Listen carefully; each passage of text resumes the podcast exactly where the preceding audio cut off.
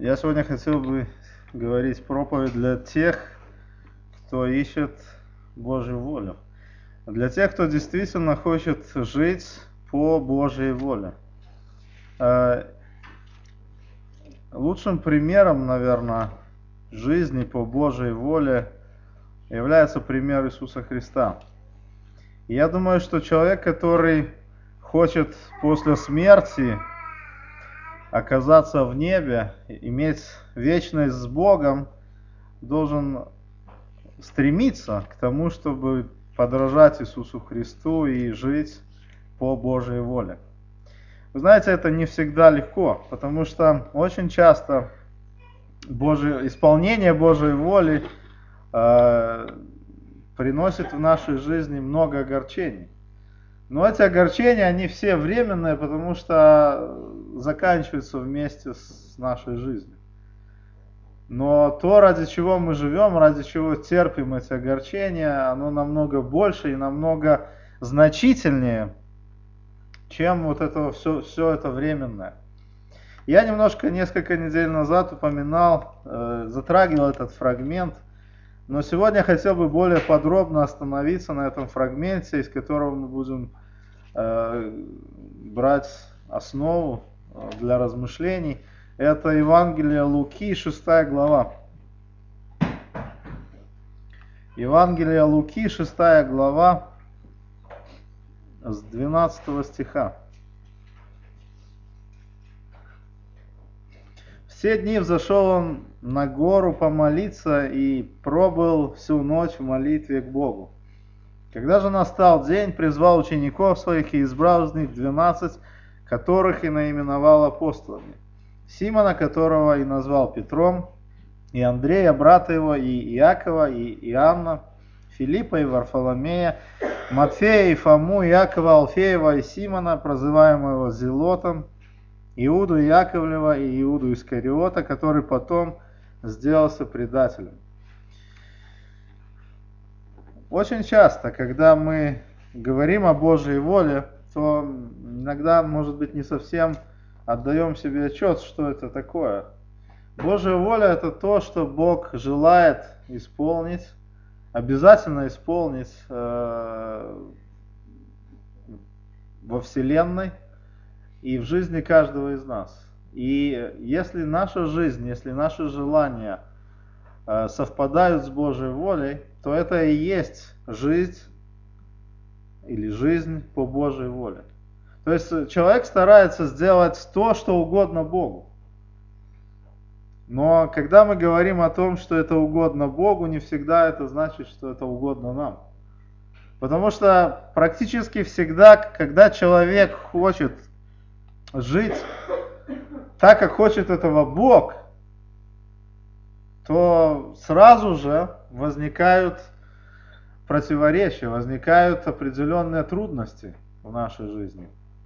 Ну, например, если мы берем пример Христа вот в, этом, в этой ситуации. Посмотрите, вот мы прочитали с 12 по 16 стихи. Посмотрите, что написано в 11. Они же пришли в бешенство и говорили между собой, что бы им сделать с Иисусом.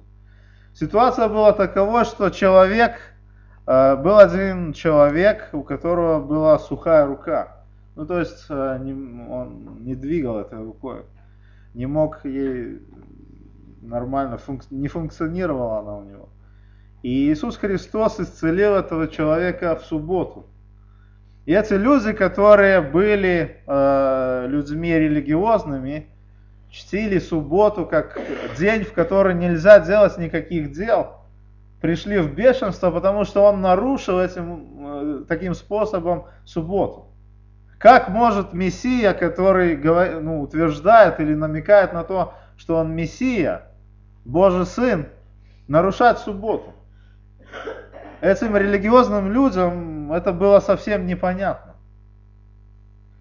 Но Иисус Христос до этого сказал, что Он является господином субботы. То есть Бог в субботу может делать добрые дела. И человек, которого Он исцелил, я думаю, что не хотел бы быть или ждать до какого-то следующего случая, когда его рука начала бы двигаться. Но люди из-за своего вот этого религиозного э, слепоты этой, они противостали Иисусу Христу. Противостали тому, что Иисус Христос живет по Божьей воле, действует по Божьей воле. И вы знаете, всякий человек, который желает исполнять Божью волю в своей жизни, будет встречать противостояние. Потому что если мы хотим делать доброе, так как Бог этого хочет, то очень часто этот мир, люди, которые живут рядом с нами, которые не верят в Бога, они делают совсем наоборот. И возникает конфликт. Я могу привести пример э, своей жены. Ее нету, поэтому я могу смелее говорить в этом случае. Э, она сдает экзамены, у нее сессия. И вы знаете, э, заочники решили сложиться, чтобы преподавателю дать подарок. Ну, она не захотела. Там по пять тысяч, несколько, несколько десятков человек. А, и э, это уже противостояние. Преподаватель отметил, они составили список, кто дал деньги, дали, наверное, все. Преподаватель отметил крестиками там или плюсиками, кто дал, и минус поставил, кто не дал. И поэтому, по этой вот э, шкале он оценивал. Вот смотрите, если человек не хочет давать взятку или э, делать какое-то то, что противоречит Божьей воле, он всегда будет находиться в оппозиции, в противостоянии. Если вы хотите жить честно, так как этого хочет Бог, то всегда будет противостояние, всегда будут люди, которые этого не будут принимать. Иисус Христос исцелил человека в субботу, и они ему поставили в вину, что он это делает в субботу. Если бы кто-то из вас был болен, то я не думаю, что у него был какой-то момент, что это суббота или это воскресенье, и нельзя лечиться. Но эти люди, они пришли в бешенство. Вы знаете, человек, который хочет жить по Божьей воле всегда будет жить против остального мира, будет выступать против остального мира. Потому что остальной мир его не примет. Потому что грешные люди не понимают добра, которое, которое делает этот человек. Всегда, когда вы хотите жить по Божьей воле, вот допустим, вы решили поступать честно, будьте готовы, что всегда будет противостояние. Как только вы пойдете на компромисс с грехом, то противостояния не будет. И особенно это касается людей религиозных. Потому что они думают, что уже имея свою религию, им достаточно. Все, они могут жить так, как хотят, соблюдая какие-то требования религии, как были вот эти люди. Но я хочу вам несколько примеров привести Э, из послания апостола Петра, первого послания апостола Петра, вторая глава и третья. Со второй главы сначала прочитаем. 1 Петра, вторая глава. С 19 по 24 стихи.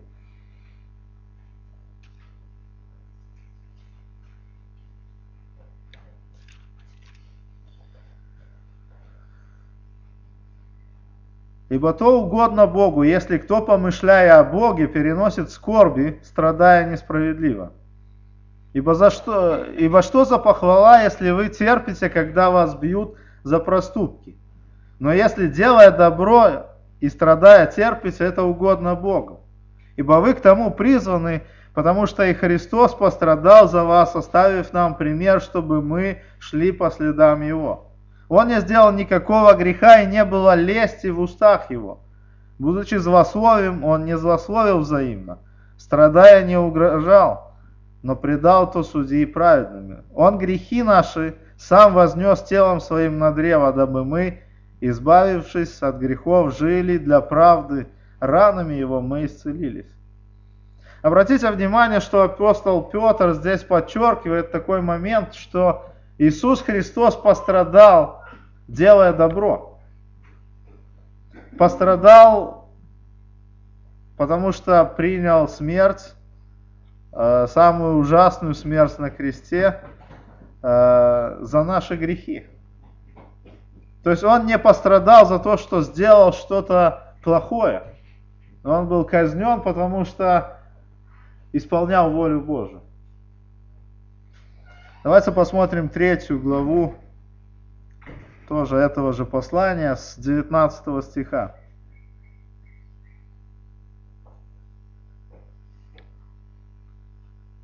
С 10 стиха. Третья глава с 10 стиха.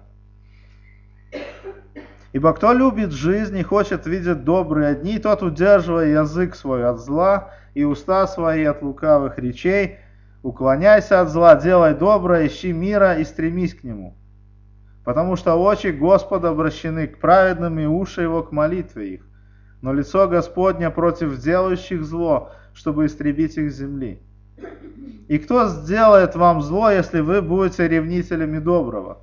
Но если и страдаете за правду, то вы блаженны, а страха их не бойтесь и не смущайтесь. И 17-18 стихи. Ибо если угодно воле Божией, лучше пострадать за добрые дела, нежели за злые. Потому что и Христос, чтобы привести нас к Богу, однажды пострадал за грехи наши, праведник за неправедных. Смотрите, апостол Петр еще раз подчеркивает то, что лучше пострадать за добрые дела. Потому что делая добрые дела по воле Божией, человек исполняет эту самую волю. Вы знаете, иногда доходит, когда пытаешься жить по воле Божией, иногда доходит до таких ситуаций, которые ну, в голове не укладываются. Например, э, слышал пример человека, который был пьяницей. И жена очень страдала от этого. Но когда он обратился к Богу, перестал пить, она его выгнала из дома. Ну, потому что он веру поменял. А то, что он перестал пить, то, что он перестал жить такой жизнью, это не считается. Это уже не считалось. Братья и сестры, будьте готовы к тому, что если хотите жить по воле Божьей, то всегда будете в конфликте. В конфликте со грехом, в конфликте с грешным миром. А что делать, если этот конфликт ну, существует, развивается, если это противостояние, э, мы встречаемся с этим противостоянием? Давайте вернемся к, э, в Евангелие Луки, в эту шестую главу. И будем читать именно с 12 стиха. В те дни взошел он на гору помолиться и пробыл всю ночь в молитве к Богу. Обратите внимание, в 11 стихе нам, мы читаем о том, что эти люди искали, чтобы сделать с Иисусом. А что делает Иисус Христос? Он идет молиться, он идет искать общение с Богом. Если хотим жить по воле Божией, чтобы преодолеть вот это противостояние, вот эту вражду грешных людей, грешного мира, нужно обратиться к Богу, так как это делал его сын. Посмотрите, э, не открывая, может, это место, мы читали его в 1 Петра, в 3 главе, 12 стихе говорится – потому что очи Господа обращены к праведным, и уши его к молитве их. То есть человек, который делает добро, но страдает из-за этого, человек, который живет по Божьей воле, но страдает из-за этого, должен обратиться к Богу. Бог в такой ситуации всегда готов прийти на помощь. И Иисус Христос, как Божий Сын, это прекрасно знал. И Он пошел в уединенное место обратиться к Богу. Поэтому жизнь по воле, по воле Божией это не только противостояние, это еще общение с Богом. мы читаем о том, что он всю ночь провел в молитве. И вы знаете, это не единичный случай э, молитвы Иисуса Христа. Например, в другом Евангелии, в Марка, первой главе, находим такой фрагмент с 32 стиха. Марка 1 глава с 32 стиха. При наступлении же вечера, когда заходило солнце, приносили к нему всех больных и бесноватых. И весь город собрался к дверям, и он исцелил многих, страдавших различными болезнями. Изгнал многих бесов, и не позволял бесам говорить, что они знают, что он Христос. А утром, встав весьма рано, вышел, удалился в пустынное место и там молился.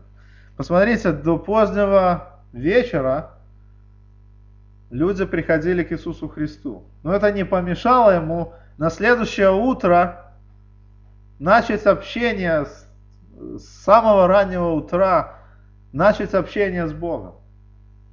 Вы помните ситуацию, когда Иисус Христос был арестован? Что произошло перед тем, как его арестовали в Гефсиманском саду? Он молился. Один, э, я читал книжку одного, э, одного человека, который говорит, ну кто бы мог подумать, что этот человек, у которого э, капли пота, как кровь, мог противостать вот, этому, вот этой смертной казни, вот этим мучениям. Но вы знаете, тот, кто может стоять на коленях перед Богом, может противостоять любому испытанию. Иисус Христос провел несколько часов в молитве, когда ученики спали, и потом пошел на распятие. И никто его не мог сломать. А ученики разбежались. Вы знаете, если хотим жить по воле Божией, успешно преодолевать различные противостояния, борьбу с этим грехом, то надо иметь регулярное общение с Богом. Скажу больше, если нет общения Бога, то, скорее всего, мы не живем по воле Божией. И, скорее всего, нету противостояния, потому что что я буду молиться, когда у меня все нормально? Кроме того, в таких ситуациях тоже очень важно, что человек не просто молится, а принимает определенное решение. Иисус Христос пошел на гору молиться, чтобы принять важное решение в своей жизни, которое касалось э, будущего. Э, в 11 стихе мы читаем, что у Иисуса Христа появилась очень жесткая оппозиция. Они пришли в бешенство и думали, что сделать с Иисусом. Тут мы еще читаем о том, что они только думали, что сделать с Иисусом. В конце Евангелия мы находим, что они решили его убить. И для того, чтобы противостать этим, этим людям, Иисус Христос должен был принять какое-то решение. И он его принял, доверившись Божьей воле. Он выбрал 12 учеников после ночи, проведенной в молитве. Необходимо было решать вопрос, как действовать дальше. У него были какие-то последователи уже к тому времени, были ученики, но теперь он выбрал 12 апостолов, которые должны были, даже после его смерти, донести его учение остальным людям. И читаем в Деянии апостолов такие слова «даже до края земли». Даже до края земли. И результатом вот того, что мы сегодня с вами верующие, пришли к Богу, это была его молитва. Потому что апостолы, которых он выбрал, донесли это учение до нас сегодня. Если бы если мы хотим жить по воле Божией, мы должны все важные решения отдавать Богу. Принимая решения, мы должны согласовать их с Богом в молитве. Будь то решение отношений нашей работы, учебы, женитьбы или выхода замуж, неважно. И прочие все вещи, которые в вашей жизни встречаются, вы должны отдавать Богу. Это значит жить по воле Божьей. Иисус Христос искал Божьей воли в молитве, чтобы принять очень важное решение. Но смотрите, что происходит дальше. Мы читаем о том, э, как Иисус Христос, может быть не как, а кого Иисус Христос выбрал. Здесь даются комментарии некоторые по отдельным ученикам, например, э, э, Симона Иисус Христос назвал Петром, то есть скалой, камнем. Был человек, которого прозывали Зелотом, это он принадлежал к очень крайней иудейской секте, которая боролась против вооруженным, вооруженным способом боролась против римского господства в Палестине. Но и этот человек пришел к Богу. Он стал апостолом, учеником, а потом апостолом Иисуса Христа. Но в 16 стихе мы читаем о человеке Иуде, Искариоте, который сделался его предателем. Смотрите, несмотря на ночь, которую Иисус Христос провел в молитве, и, казалось бы, должен был сделать правильный выбор, ну что, всю ночь молился, неужели Божий Сын не мог выбрать верных Ему людей? Но мы читаем, что один из них сделался предателем. На первый взгляд кажется, что что-то здесь не так. Может быть, что-то не так в молитве было сказано. Или, может быть, Иисус Христос чего-то неправильно сделал, какой-то сбой произошел. Но вы знаете,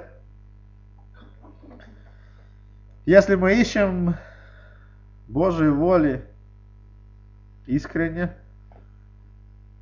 если мы хотим ее исполнить, то мы должны ей, ей подчиниться. А, уже до того, как Иисус Христос, еще до того, как Иисус Христос выбрал вот этих 12 человек, в Старом Завете мы находим пророчество, что один из людей предаст Мессию. Написано, и э, Новый Завет это подтверждает слова Давида, что «Ядущий со мной поднял на меня петух». Я не знаю на тот момент, знал ли Иисус конкретно имя предателя, но он точно знал, что среди них будет предатель. И как вот в этом случае принять волю Божию? Вы знаете, лучшим способом, как принять волю Божию, это подчиниться Божьей воле. Если мы просим о Божьей воле в нашей жизни, то должны быть готовы ей подчиниться. Иначе это не будет исполнением Божьей воли. Сегодня многие люди думают, что они молятся, и Бог им благословит во всем. Вот я помолился, столько времени провел в молитве, и Бог мне обязан дать все хорошее. Да, Бог может дать все хорошее. Но нам нужно подчиниться любой Божьей воле. Вы знаете, сложно вообще воспринимать. Мы знаем, что, наверное, Иисус Христос в конце точно уже знал имя своего предателя. Но отношение к, к нему у него не поменялось. Он понимал, что этот человек часть Божьей воли в его жизни. Даже больше в одном из Евангелий мы читаем о том, что когда Иисуса Христа арестовывали, Иисус Христос обратился к этому своему апостолу, предателю, друг, целованием ли предаешь меня? То есть друг. Ничего не поменялось в отношении к нему как к человеку. Но Иисус Христос подчинился Божьей воле и до конца ее исполнил. И в Гефсиманском саду он молился, впрочем, не моя воля, но твоя да будет. Как человек он не хотел страдать. Но как Сын Божий он понимал, что должен подчиниться Божьей воле. И пройти через это предательство этого человека.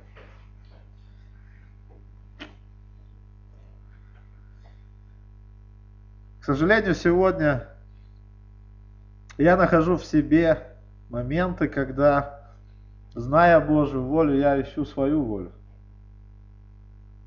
Но лучшим, наверное, тестом или экзаменом для каждого из нас является, вот, являются вот эти слова Иисуса Христа. Если мы хотим исполнять Божью волю, мы должны помнить, что, э, во-первых, будет противостояние. Всегда будем противостоять греху.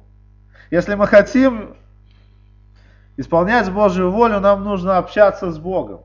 Нам нужно принимать решения, такие, какие угодны Богу, и подчиняться Божьей воле.